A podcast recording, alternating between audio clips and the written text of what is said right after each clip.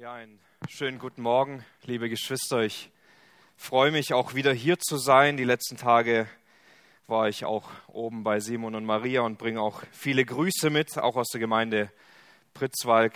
Sie lassen uns herzlich grüßen. Danke auch für eure Gebete während dieser Zeit. Ja, wir wollen heute weitergehen in der Habakuk-Reihe in Kapitel 3 und ich weiß nicht, wie du das wahrnimmst in deinem Leben, aber unser Gespräch mit einer Person, wenn wir miteinander sprechen, dann hängt das unter anderem davon ab, wie gut wir diese Person kennen, was für eine Beziehung wir zu dieser Person haben. Denn schaut mal, mit meiner Frau werde ich sicherlich anders sprechen wie mit irgendeiner Person, die ich gar nicht kenne. Mit einem Mitglied meiner Familie werde ich ganz anders umgehen im Gespräch, als wenn ich auf ein Amt gehe, um dort irgendwas zu bekommen. Und wenn ich mit Glaubensschwestern, Glaubensgeschwistern vertraut rede, wird das sichtbar sein, weil ich eine Liebe habe, als mit Menschen, denen ich zum ersten Mal begegne. Und so stellt sich heute gewissermaßen auch die Frage für uns, wie kann ich denn so ein vertrautes und persönliches Gespräch mit Gott haben? Genau das, wonach wir uns so oft sehnen, in einer ganz persönlichen und direkten Beziehung zu Gott. Was muss in meinem und in deinem Leben denn passieren, dass wir auf so eine Art und Weise mit Gott reden können? Dass wir auf eine so Art und Weise mit Gott ins Gespräch gehen können? Und was ist im Leben von Habakuk passiert? Dass er zuerst von einem anklagenden und einem zweifelnden Beter zu einem vertrauensvollen, zu einem persönlichen Beter wird was ist in seinem Leben passiert, dass diese Distanz zwischen ihm und Gott selbst einfach aufgelöst wurde. Denn eine Sache ist sicher, viele von uns werden dieses Gefühl kennen und können mit übereinstimmen, wenn wir sagen, dass wir eine gewisse Distanz verspüren im Gebet zu Gott, dass es etwas gibt, das wir vielleicht als eine Überwindung beschreiben würden. Wenn wir ins Gebet treten wollen, müssen wir etwas überwinden, weil es sich nicht natürlich anfühlt sich nicht vertraut anfühlt. Und dieser Frage wollen wir uns heute stellen und wir wollen uns vier dabei habt, schlagt gerne mit auf, zeigen, warum Habakuk verändert wurde. Und wenn ihr eine Bibel dabei habt, schlagt gerne mit auf. Habakuk Kapitel 3, Vers 1 und 2. Darum soll es heute gehen. Habakuk Kapitel 3, Vers 1 und 2. Gebet Habakuks, des Propheten nach Schikionot. Herr, ich habe deine Kunde vernommen. Ich fürchte mich. Herr, belebe dein Werk inmitten der Jahre. Inmitten der Jahre mach es kund. Im Zorn gedenke deines Erbarmens. Anhand von diesen einleitenden Versen in dieses Loblied von Habakkuk wollen wir uns heute vier Dinge ansehen. Vier Dinge, die uns in tiefe Gemeinschaft zu Gott führen. Dinge, die wir lernen können anhand von Habakkuk, die wir auch sehr gut in unser Leben übertragen können. Das sind die vier Dinge. Wir beten, weil Gott redet, beten, weil Gottes Wesen überwältigend ist, beten, weil Gottes Werk zustande kommen muss und beten, um auf Gottes Barmherzigkeit zu vertrauen. Diese vier Bestandteile werden wir uns gleich im Leben von Habakkuk etwas genauer ansehen, etwas genauer unter die Lupe nehmen. Und ich hoffe, und das ist auch mein Gebet heute, dass Gott mein Herz und dein Herz neu darauf ausrichtet, uns genau in dieses Gebet zu führen und wir dadurch immer mehr ein werdendes Verlangen in uns bekommen, in eine tiefe Beziehung zu Gott zu treten und kein Gefallen an einer Oberflächlichkeit zu haben. Und dieses Lied von Habakkuk, das er hier gerade einleitet, ist einigen Lobliedern von David sehr ähnlich, einigen Psalmen, die wir finden. Vermutlich wurde auch dieses Lied für den öffentlichen Gottesdienst geschrieben und es begleitet eine gewisse symmetrische Art, was wir auch immer wieder in den Psalmen, zum Beispiel Psalm 7 finden. Und Gebetspsalmen dieser Art finden wir ganz oft in der Bibel. Wenn wir die Psalmen durchlesen, werden wir viele dieser Lieder finden. Sie wurden benutzt, um im Tempel Gott anzubeten und hatten meistens einen besonderen Fokus, auf den sie sich gerichtet hatten. Und so beginnt dieser Psalm von Habakuk mit dem ersten Punkt. Er fängt an zu beten aus einem ganz bestimmten Grund. Beten, weil Gott redet. Das erste Element ist die Tatsache, dass Habakkuk feststellt, Gott hat zu mir geredet. Und die gesamte Geschichte von Habakkuk, sie ist eigentlich sehr erstaunlich. Denn zunächst fängt sie damit an, dass Habakkuk Sünde im Volk sieht und Ungerechtigkeit. Und diese Sünde seines eigenen Volkes, sie treibt ihn ins Gebet. Und er fragt sich, warum kann Gott eigentlich bei all dieser Ungerechtigkeit zusehen? Warum lässt Gott mich dieses Unrecht sehen? Und er stellt diese Frage in Kapitel 1, Vers 3, warum lässt du mich Unheil sehen und warum schaust du Mühsal an? Habakuk beginnt dann mit Gott zu ringen und zu klagen, während er sich aber dennoch auf seine Rettung und sein Handeln verlässt und sich darauf konzentriert, wer Gott ist und was Gott tut. Und Gott beginnt dann auf dieses Gebet zu reagieren, auf dieses Klagen zu reagieren und beantwortet all die Fragen, während Habakuk sich nun auf den Wächter stellt, Kapitel 2, Vers 1, und wartet, bis Gott klar zu ihm reden wird, um sein Reden zu vernehmen.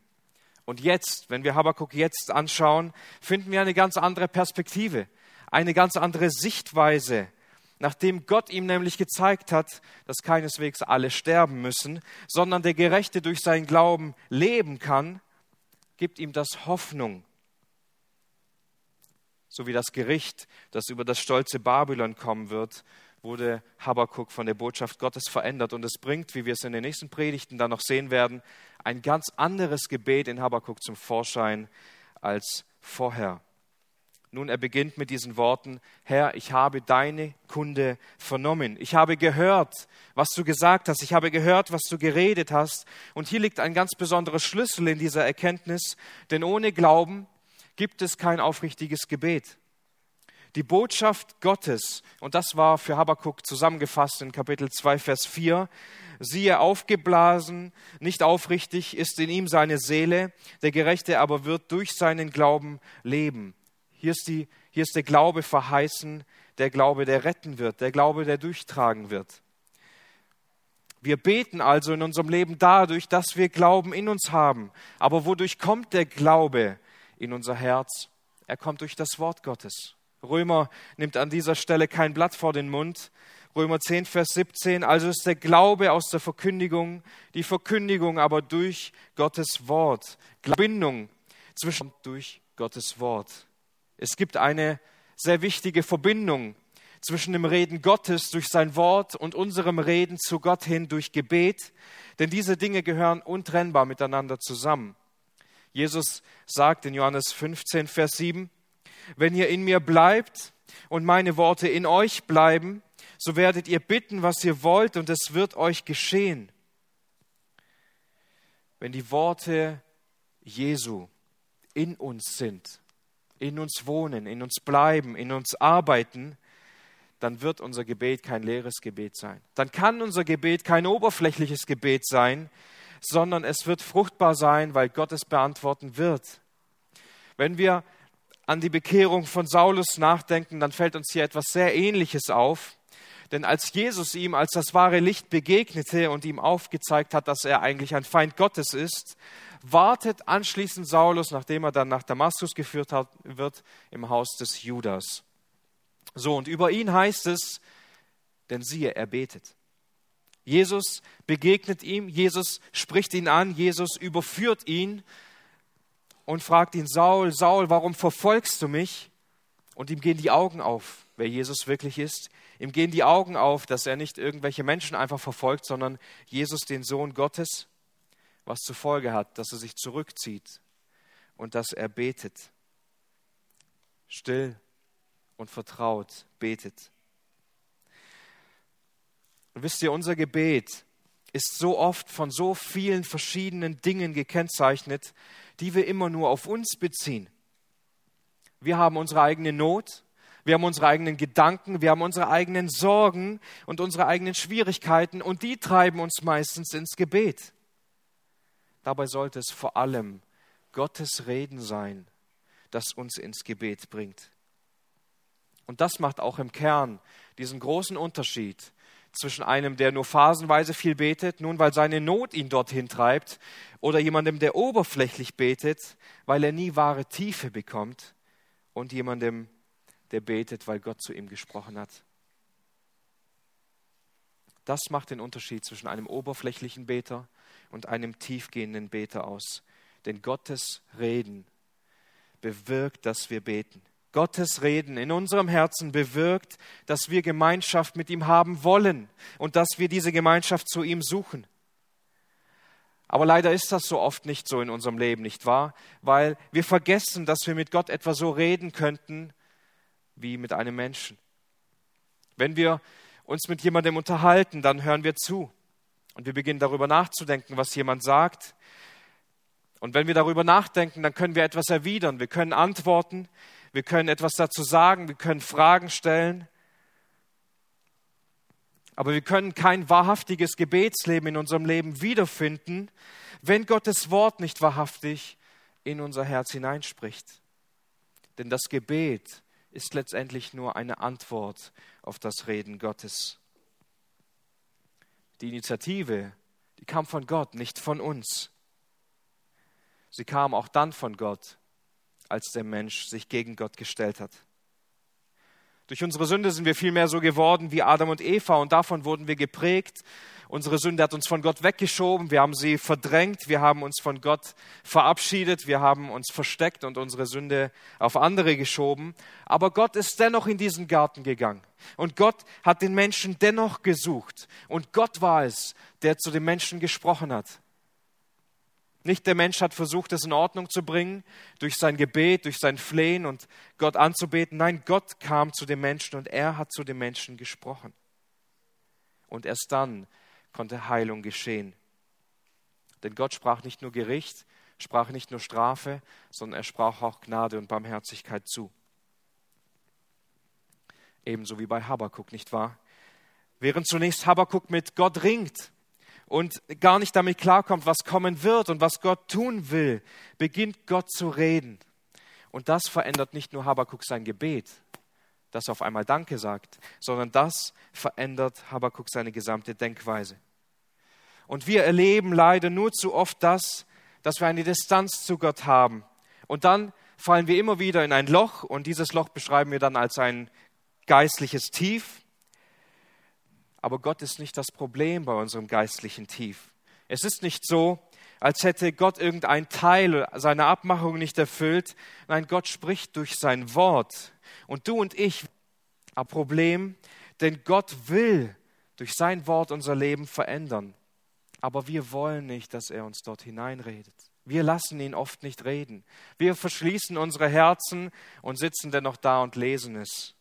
Wahres und tiefgehendes Gebet und tiefgehende Gemeinschaft mit dem Vater können wir nur da erleben, wo wir uns eingestehen, dass wir zunächst Gottes Reden in unserem Leben wahrnehmen müssen, wenn wir nach seinem Willen beten wollen.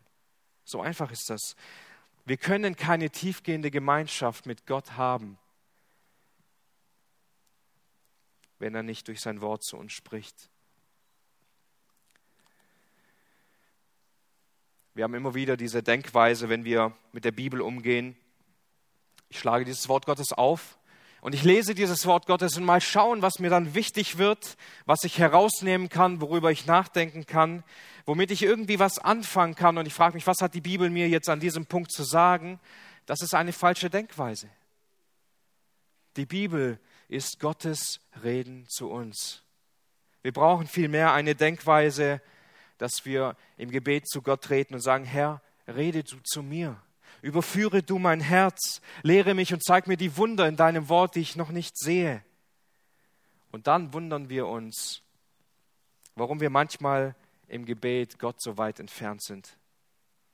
Nun, das liegt daran, dass die Beziehung zu Gott keine einseitige Beziehung ist, sondern Gott möchte zu uns reden, vor allem durch sein Wort. Gott will uns begegnen. Er will uns durch sein Wort begegnen.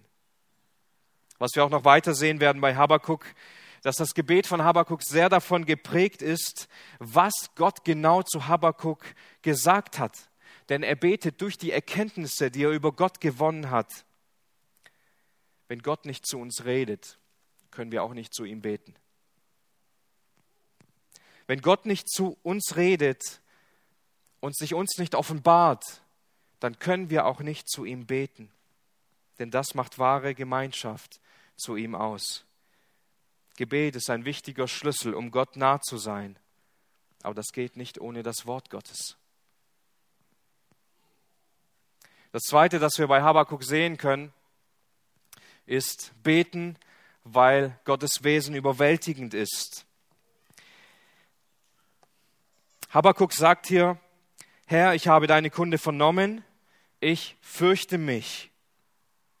Habakkuk also betet nicht allein aus der Tatsache, dass Gott ein Gott ist, der zu ihm gesprochen hat und zu ihm geredet hat, sondern er bekommt einen tieferen Einblick in das Wesen Gottes. Er bekommt einen Einblick darauf, wer Gott ist und was Gott tut. Und in den nächsten Versen, in Vers 3 bis 15, in der nächsten Predigt, wird Habakuk uns aufzeigen, was er über Gott lernen durfte, was Gott ihn hat sehen lassen. Und in Vers 16 finden wir dann die Reaktion, die möchte ich jetzt gerne einmal vorlesen, die Reaktion von Habakuk in Vers 16. Ich vernahm es und es zitterte mein Leib, bei der Stimme bebten meine Lippen, Morschheit drang in meine Gebeine und wo ich stand, erzitterte ich, ich, der ich ruhen, ruhen werde am Tag der Drangsal. Hier sehen wir diese Reaktion von Habakuk, als Gott ihm nahe gekommen war. Und genau hier entsteht so ein großes Problem unserer Zeit, in der wir heute leben. Denn heute wird es so dargestellt, wenn wir Gott näher kommen, wenn wir Gott kennenlernen, dann ist das so ein wunderschönes Ereignis. Dann ist es so ein Ereignis, dass wir richtige Wohlfühlatmosphäre haben. Bei gemütlicher Musik wir erkennen, wer Gott wirklich ist. Und das ist so richtig schön. Aber wenn wir die Bibel lesen, dann werden wir feststellen, dass die meisten Zeugen, die Gott näher kennengelernt haben, das nicht als schön beschreiben würden. Tozer sagt es einmal so, Gott zu kennen ist die leichteste und gleichzeitig die schwierigste Sache der Welt. Wenn wir die Zeugnisse der Bibel lesen, dann merken wir schnell, was er meint.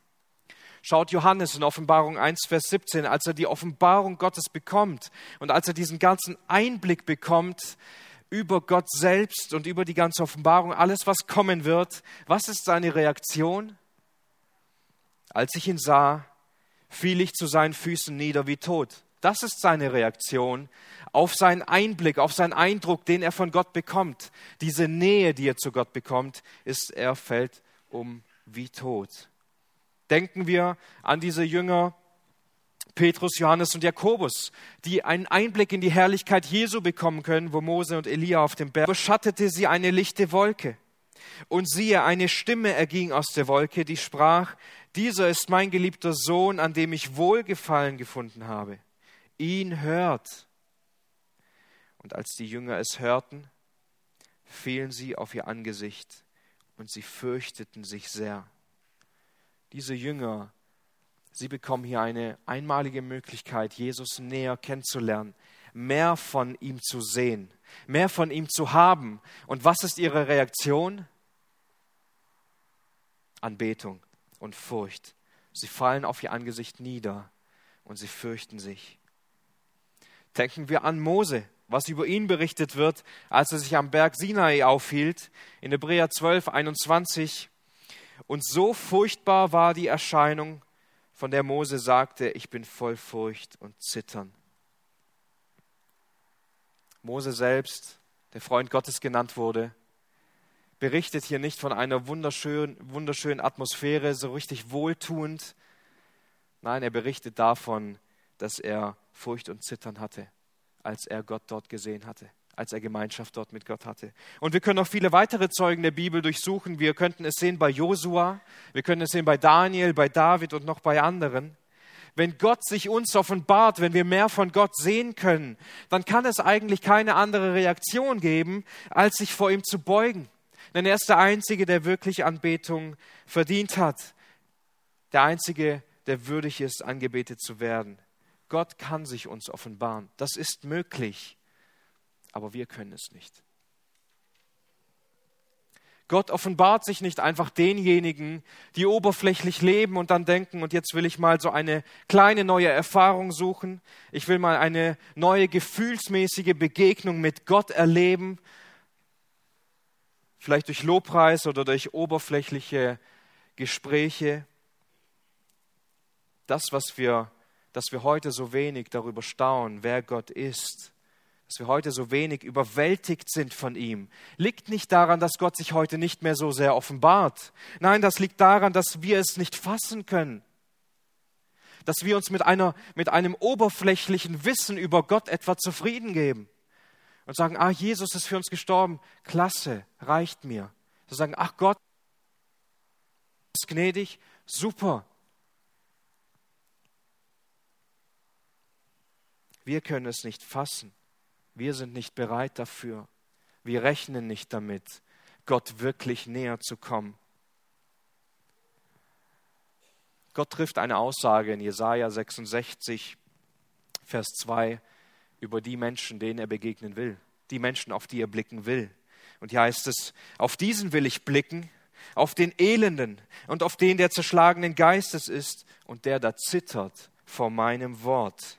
Gott offenbart sich diesen Herzen, die bereit sind, Gott zu erkennen, die bereit sind, ihn zu sehen. Er offenbart sich denjenigen, die zerschlagenen Herzen sind, die vor Gottes Wort zittern, die Ehrfurcht haben.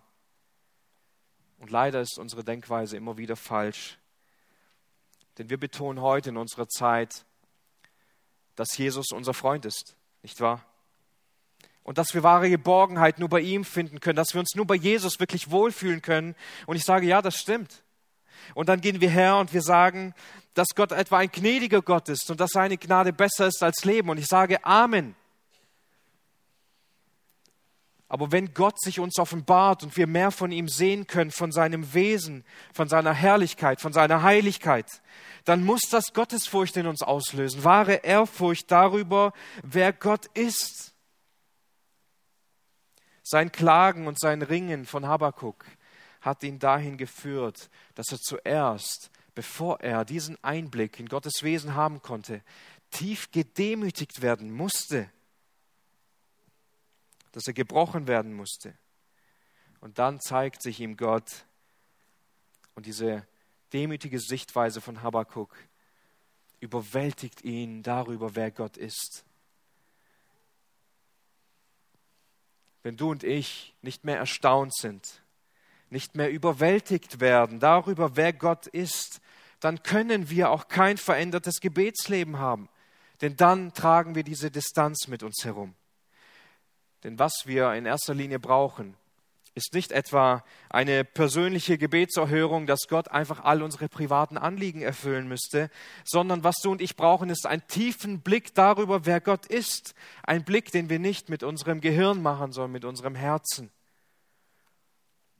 Du musst mehr und mehr verstehen, wie großartig Gott ist, wie herrlich sein Wesen ist.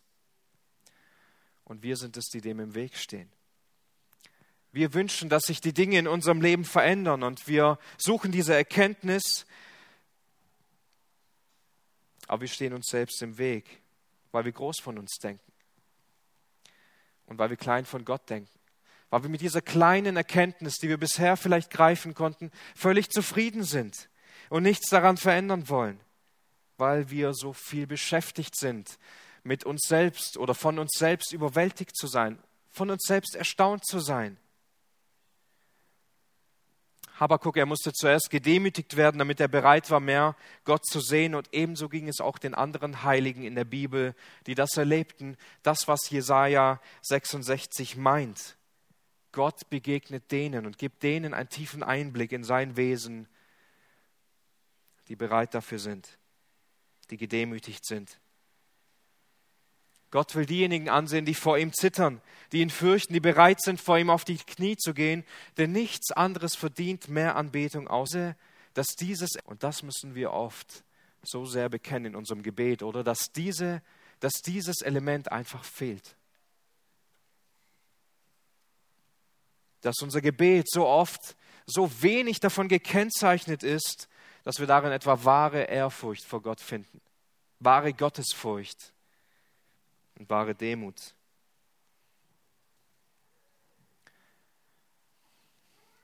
Vielleicht entsteht eine drückende Stimmung und wir sagen, ja, das ist ja Altes Testament. Neues Testament ist ganz anders, weil da ist Jesus ja schon für uns gestorben, da ist uns ja schon vergeben. Aber schaut, was Philippa 2 aussagt darüber, was passieren wird, wenn Jesus wieder offenbar wird. Hier heißt es, darum hat Gott ihn auch hoch erhoben und ihm den Namen gegeben, der über jedem Namen ist, damit in dem Namen Jesu jedes Knie sich beuge, der himmlischen und irdischen und unterirdischen, und jede Zunge bekenne, dass Jesus Christus Herr ist zur Verherrlichung Gottes.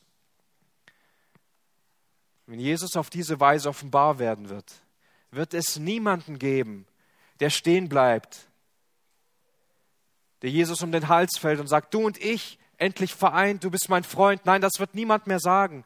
Nicht, weil es nicht stimmt, es stimmt, Jesus ist unser Freund, sondern weil diese Ehrfurcht, weil diese Gottesfurcht alles überschatten wird, weil wir diese Herrlichkeit von ihm sehen werden. Und genau das ist es, was heute so oft in unserem Leben fehlt. Wir sind nicht mehr bereit, uns tief demütigen zu lassen von Gottes Wort darüber, wer Gott ist. Denn er ist viel herrlicher und viel heiliger, als wir es uns hier vorstellen könnten. Und genau das hat Habakkuk erlebt. Während er noch mit Gott am Ringen war, am Klagen war, offenbart sich Gott ihm und zeigt ihm liebevollerweise, wie er ist. Und das demütigt ihn tief. Und sein Blick ist nicht von einer bloßen Angst oder Furcht, sondern von einem Erstaunen geprägt. Ein Überwältigtsein davon, wer Gott für ihn ist. Und deshalb erfährt Habakuk ein völlig verändertes Gebetsleben, weil Gottes Wesen so überwältigend ist. Drittens, beten, weil Gottes Werk zustande kommen muss. Den dritten Aspekt, den wir bei Habakuk sehen können, ist, er betet, weil Gottes Werk zustande kommen soll. Also im Text heißt es, Herr, belebe dein Werk inmitten der Jahre, inmitten der Jahre mache es kund. Wenn wir etwas weiter vorne, nach vorne blättern in den Propheten Hattis, da kündigt er es an. Kapitel 1, Vers 5, da kündigt, das sind die ersten Worte Gottes, da kündigt er es an. Seht unter den Nationen und schaut und erstaunt, staunt, denn ich wirke. Gott kündigt Hagen, ihr würdet es nicht glauben, wenn es erzählt würde. Gott kündigt an, unter den Nationen ein Werk zu wirken. Und Habakkuk betet hier jetzt dafür, dass Gott dieses Werk wirken soll, er es erhalten soll, dass dieses Werk erfolgreich sein soll. Nun, Gott tat eigentlich nicht unbedingt das, was Habakkuk sich gewünscht hatte, aber er beugt sich jetzt unter diesem Plan Gottes und letztendlich betet Habakkuk, Herr, dein Wille geschehe, belebe du dein Werk, bewirke dein Werk inmitten dieser Jahre. Und im Kern geschieht hier etwas Wundervolles, denn als Gott Habakuk zunächst klar macht, dass die Babylonier ins Land fallen werden, dass sie alles kaputt machen werden, dass sie Juda auseinanderreißen werden, die Menschen verschleppen werden, die Städte verbrennen werden und so weiter, da wirft Habakuk ein und sagt, Herr, wir werden nicht sterben, in Vers 12, wir werden doch nicht sterben. Und die Antwort Gottes, der Gerechte wird aus Glauben leben. Nun, Habakuk betet nicht nur dafür, was Gott tut, oder was Gott sagte, was er tun will, sondern er betet auch dafür, dass Gott es inmitten dieser Jahre tut. Das können wir am besten wahrscheinlich so verstehen, diese Formulierung, dass es Habakkuk sein Anliegen ist, dass Gott diesen Glauben hervorruft und bewirkt in dieser Zeit, die noch verbleibt, dass Habakkuk es miterleben kann. Und mit anderen Worten betet Habakkuk hier um Erweckung im Volk. Denn er weiß, wenn die Not groß wird, wenn das Gericht kommt, dann wird auch der Glaube in einigen erweckt werden. Er sieht diesen Willen Gottes und er sieht, dass am Ende niemand vor Gott bestehen kann, wenn dieses Gericht kommt. Denn Gott wird souverän richten und Gott wird ein Gericht über alle Völker, auch über alle Nachbarvölker halten. Und es macht unmissverständlich klar, alles wird sich am Ende Gott beugen müssen. Und niemand kann Gott irgendetwas vorweisen. Nur der Gerechte, er darf aus Glauben leben. Und Habakkuk betet hier dafür, dass Gott genau das in seinem Volk bewirken möge. Wahren Glauben. Und damit auch das Gericht, das unvermeidbar ist.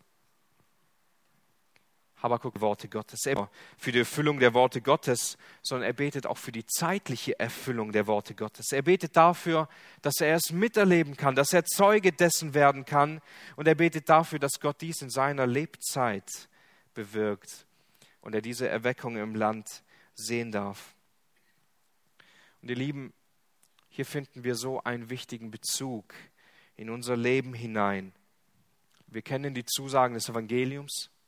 Wir wissen, was der Wille Gottes ist. Und dennoch beten wir kaum um wahre Erweckung, nicht wahr? Kaum um Gottes Wirken in dieser Zeit. Wir wissen, dass irgendwann das Gericht kommt. Und wir wissen, was mit all den Menschen passiert, die nicht geglaubt haben, nämlich dass dann die ewige Verdammnis folgt. Und dennoch beten wir so oft wenig um dieses Werk Gottes.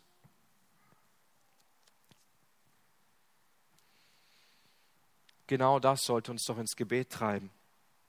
Manchmal geht es uns wie Habakuk und Gottes Wille entspricht vielleicht in erster Linie gar nicht so sehr unserem Willen.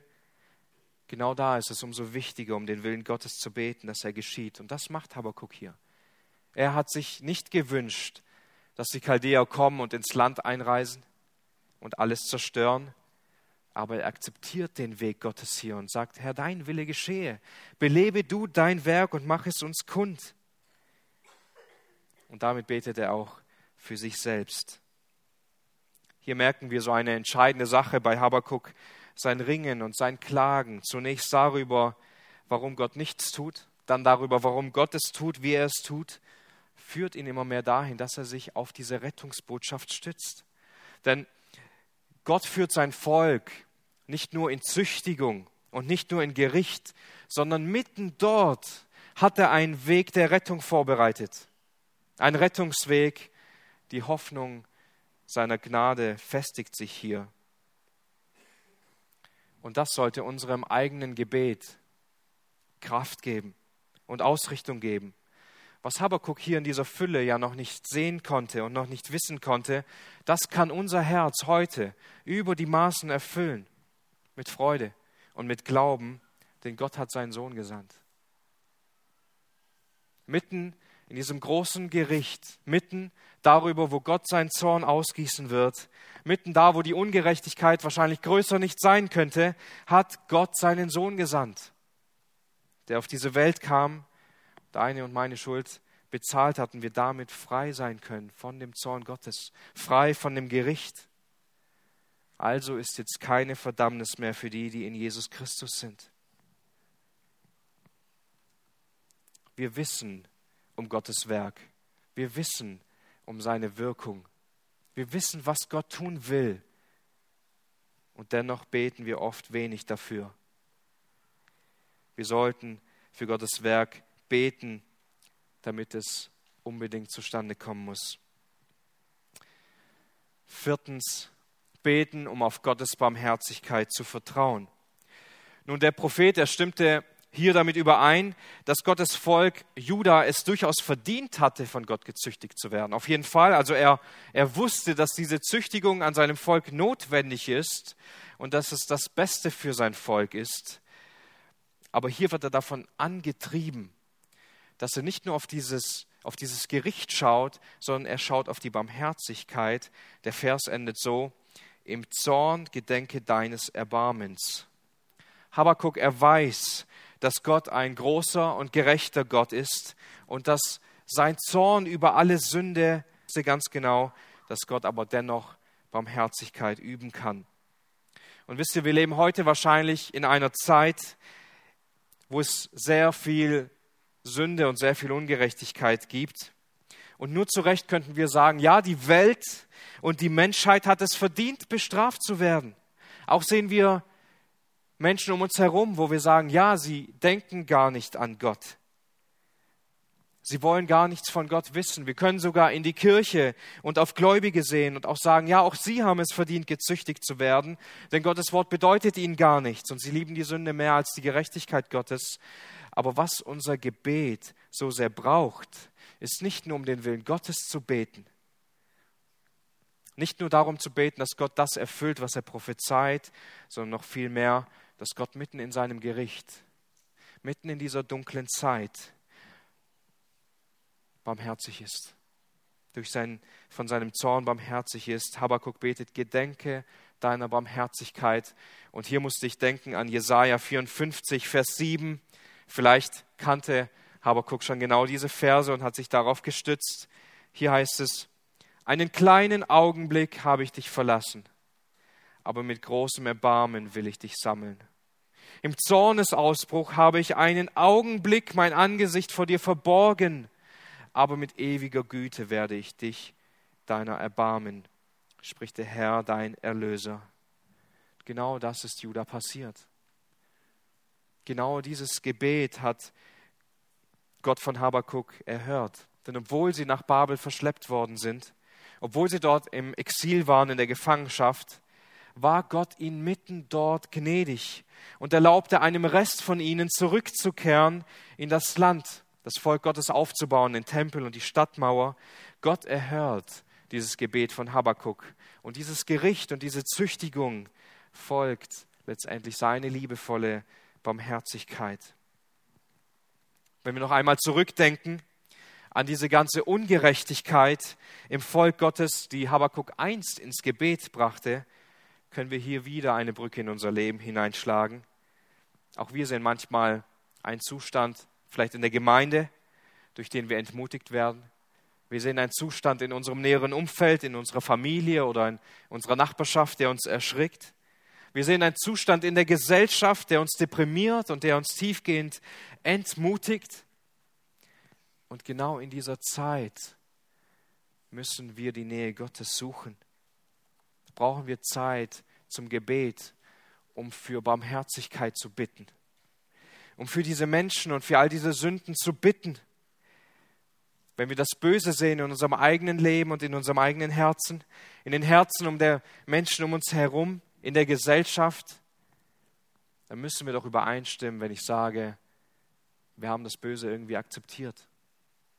Wir tragen es irgendwo mit, weil wir nicht denken, dass sich daran noch was ändern sollte. Wir haben es irgendwo akzeptiert, aber damit akzeptieren wir auch das Gericht, das über sie hereinbrechen wird. All die Ungerechtigkeit, die Sünde und das Leiden, das wir sehen, das wir wahrnehmen, es sollte uns vielmehr in die Arme Gottes treiben und uns ins Gebet führen. Das sollten Treibmittel sein, damit wir Gott bitten, damit wir um seine Barmherzigkeit bitten, denn sie brauchen wir mehr als alles andere. Gott hat Habakuk nicht viel gegeben, worauf er hoffen kann, nicht viel gegeben, woran er sich wirklich klammern kann, aber an diese Hoffnung, die er hat, hat er alles dran gehängt. Und er weiß, dass dieses Gericht kommt, er weiß, dass die Züchtigung kommt, aber woran er sich festhält, ist an diese Hoffnung, die er gibt, die Hoffnung der Barmherzigkeit. Und so will ich einerseits noch einmal zusammenfassen, welche Frage uns beschäftigt hat. Wie kann ich ein vertrauensvolles, persönliches Leben mit Gott haben?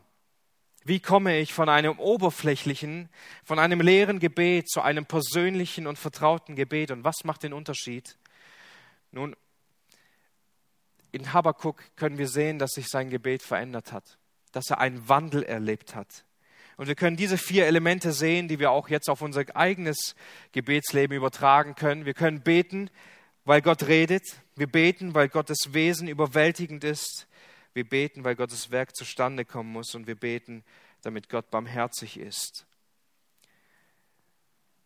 Liebe Geschwister, wir haben oft, wahrscheinlich wenn wir ehrlich sind, nicht dieses vertrauensvolle und persönliche Gebet zu Gott weil Grundpfeiler dafür in unserem Leben nicht gelegt sind, weil wir sie nicht wiederfinden oder weil wir sie immer wieder aus den Augen verlieren. Wir haben zwar das Wort Gottes in unserem Leben, aber es spricht oft nicht zu uns, weil wir nicht mehr die Stille mit unserem Herrn suchen. Wir suchen es vielleicht, einen Bibelleseplan zu erfüllen. Wir suchen es vielleicht, einem morgendlichen Ritual nachzukommen, einer Gewohnheit, die Bibel zu lesen. Aber nein, wir suchen nicht wirklich die Stille. Wir suchen nicht wirklich die Nähe zu Gott. Wir nehmen es in Kauf, dass die Medien uns ständig herausreißen aus dieser Stille zu Gott oder uns erst gar nicht hineinlassen.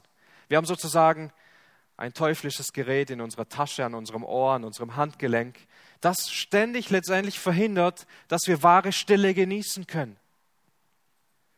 Wir bereiten uns nicht mehr auf Predigten vor, dass Gott in unsere Herzen hineinspricht.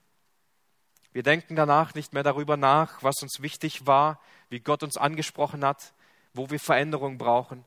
Wir nehmen diese Dinge einfach wahr, lassen sie sacken und machen dann die nächsten Dinge in unserem Leben. Wir haben zwar Gottes Wort mehr zu uns. Wir sind oft nicht mehr überwältigt von seinem Wesen. Wir wissen in unserem Verstand und von unserer Erkenntnis her natürlich, wer Gott ist und wir können diese Eigenschaften irgendwie fassen und wahrnehmen, aber können wir heute oft noch sagen, ich bin so überwältigt von der Herrlichkeit Gottes, ich bin so überwältigt, wie gnädig Gott ist. Ich staune über sein Wesen. Nein, das tun wir nicht, weil wir so viel Zeit damit verbringen, über andere Dinge zu staunen. Technik begeistert uns manchmal mehr, als Gott es tut. Oder andere Dinge, über die wir so gerne reden. Vielleicht mögen wir sagen, dass wir Gottes Willen erkennen und dass wir sein, von seinem Willen wissen, was er in seinem Wort sagt. Aber beten wir wirklich für Erweckung in unserem eigenen Leben, im Leben der Menschen um uns herum, dass Gottes Reich weiter wachsen kann, dass Gottes Werk zustande kommt? Und ja, vielleicht mögest du erkannt haben, dass Gott in deinem Herzen barmherzig gewesen ist, aber sehnst du dich danach mehr als andere, mehr als alles andere, diese Barmherzigkeit mit eigenen Augen auch zu sehen im Leben von anderen und für sie zu bitten, weil sie diese Barmherzigkeit brauchen und weil wir alle diese Barmherzigkeit Tag für Tag neu brauchen. Alle diese Erkenntnisse haben in Habakkuk seinem Leben ein tiefes und persönliches Gebet bewirkt. Durch diese Elemente gab er Gott alle Ehre, kam er Gott wirklich nah mit Freude, wie wir noch später sehen werden. Und vielleicht schaust du jetzt in dein Leben und du siehst diese Erfüllung nicht. Du siehst so ein verändertes Gebetsleben nicht, sondern du schaust vielmehr auf ein langweiliges, gezwungenes Gebet, das vielmehr einer Liste gleicht oder irgendwie einem schlechten Gewissen. Und du machst dir Gedanken, warum erleben andere Christen ein Gebetsleben, das ich gar nicht kenne, das ich gar nicht nachempfinden kann, wo ich gar nicht wirklich mitreden kann. Ich fühle mich mir, als ob ich mit der Luft reden würde. Es ist immer wieder neu an der Zeit, dass wir uns eingestehen müssen, dass wir Veränderung brauchen. dass wir raus müssen aus diesem oberflächlichen Gebet, aus diesem Gebet, das uns nicht ermutigt, das uns nicht vorwärts bringt. Wir müssen oft umkehren von dieser Oberflächlichkeit und von diesem ablenkenden Leben, das keine Stille mehr vor Gott kennt. Umkehren von einem Weg der Distanz zu Gott hin in seine Nähe. Lasst uns auch heute wieder neu sehen, wo wir eben Umkehr brauchen. Und Habakkuk, wenn wir Kapitel 1 lesen, dann sehen wir genau diese Distanz, die er zu Gott hatte. Wie ist Habakkuk zu dieser Nähe zu Gott gekommen? Er hat angefangen zu ringen. Er hat angefangen im Gebet alles vor Gott auszubreiten. Und er hat um diese Nähe zu Gott gekämpft. Sein Klagen und sein Ringen hat ihn in die Arme Gottes getrieben und er ist dort nicht weggegangen. Er ist dort so lange geblieben, bis Gott ihm diese Nähe offenbart hat. Habakuk hatte diese Einstellung, Kapitel 2, Vers 1, auf meine Warte will ich treten und auf den Turm will ich mich stellen und ich will spähen, um zu suchen und um zu sehen, was er mir reden wird und was ich erwidern soll auf meine Klage. Da antwortete ihm der Herr. Ich will uns ermutigen, dass wir heute wieder neu unser Herz öffnen, sodass Gott durch sein Reden unser Herz erreicht. Ich will uns ermutigen, dass wir wieder neu anfangen, darüber zu staunen und über ihn nachzudenken, wie Gott sich in der Heiligen Schrift uns offenbart, damit wir überwältigt werden von seinem Wesen. Und ich will uns heute ermutigen, dass wir uns neu damit befassen, was Gottes Werk in uns ist, dass wir uns neu bewusst werden über das Evangelium und dass wir anfangen für Erweckung zu beten und dass wir inmitten all des Gerichts und all der Sünde uns nicht darüber ärgern, sondern dies Treibmittel für uns sind, uns ins Gebet zu führen, damit wir um Gottes Gnade, um Gottes Barmherzigkeit beten. Möge Gott uns segnen, wenn wir über dieses Wort nachdenken. Amen. Lasst uns aufstehen und ich lade euch ein noch zu einer gemeinsamen Gebetsgemeinschaft. Vater, ich danke dir, dass wir durch Gebet dir nahen können und möchte beten, dass diese Grundpfeiler immer mehr in unserem Leben verwurzelt werden. Ich möchte beten, dass wir in unserem Leben wieder viel mehr wahre Stille vor dir suchen und finden, dass du nicht nur sprichst, wenn wir dein Wort lesen, sondern dass du unsere Herzen dabei ansprichst, dass wir dein Reden vernehmen und dein Reden spürbar in unserem Leben wahrnehmen, Herr. Führe du uns wieder neu dahin, dass wir überwältigt werden darüber, wer du bist, dass wir staunen über deine Herrlichkeit, über deine Gnade. Herr, und du hast ein wundervolles Werk begonnen, auch in unserem Leben, und wir glauben an das Evangelium und glauben an diese gute Botschaft und wollen sie weitertragen, Herr. Und möchten dich bitten, führe du dieses Werk und mach uns Zeugen davon,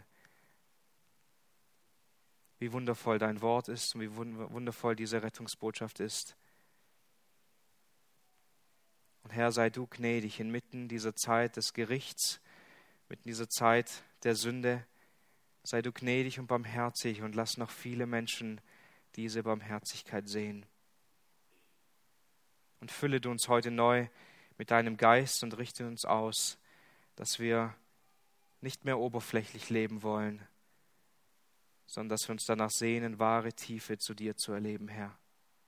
Zu deiner Ehre. Amen.